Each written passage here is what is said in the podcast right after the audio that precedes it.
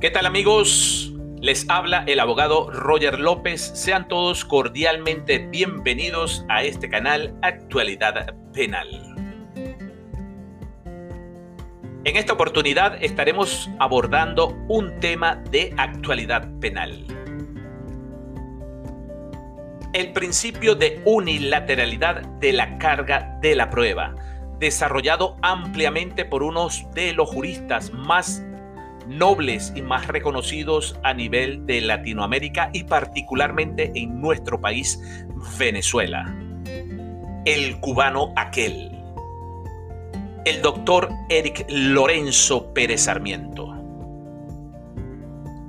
¿Sabías tú que una de las principales características de los sistemas acusatorios, particularmente características de la actividad probatoria en los sistemas penales de corte acusatorio como el venezolano, es el principio de unilateralidad de la carga de la prueba, el cual se concentra en cabeza de quienes sostentan su cualidad o su condición de partes acusadoras. Estos son el Ministerio Público y la víctima. Y son ellos a quienes les corresponde no solamente desmentir o refutar la coartada del imputado o acusado, sino que a la par les corresponde acreditar o demostrar los extremos de la imputación delictiva.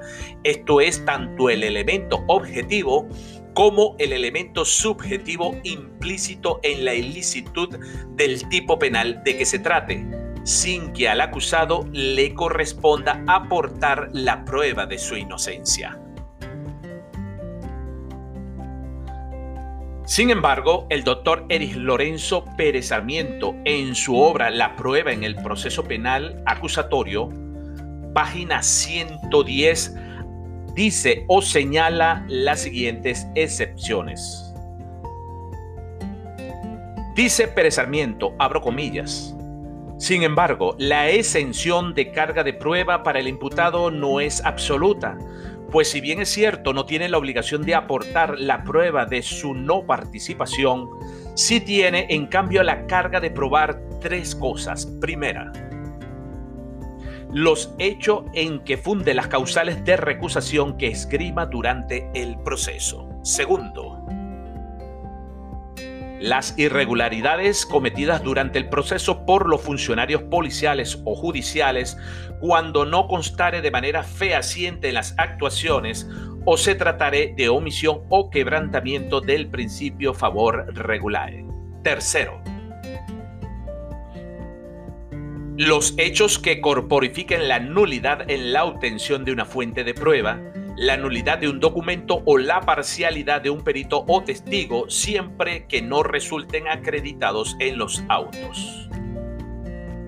Sin embargo, dice el autor, resulta altamente controversial en la doctrina la cuestión de si el imputado tiene o no la carga de probar los hechos que pudieran sustentar ciertos obstáculos al ejercicio de la acción penal, como serían, por ejemplo, la cosa juzgada, la litispendencia o la falta de cualidad del acusador privado.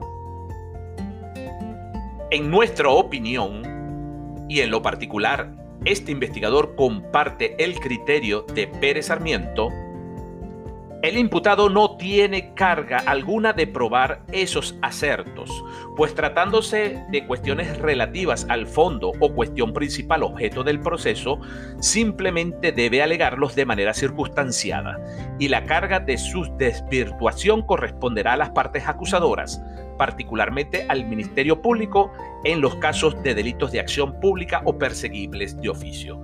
Estimados amigos, espero que esta nota de voz académica haya sido del agrado de todos ustedes y nos vemos en una próxima oportunidad.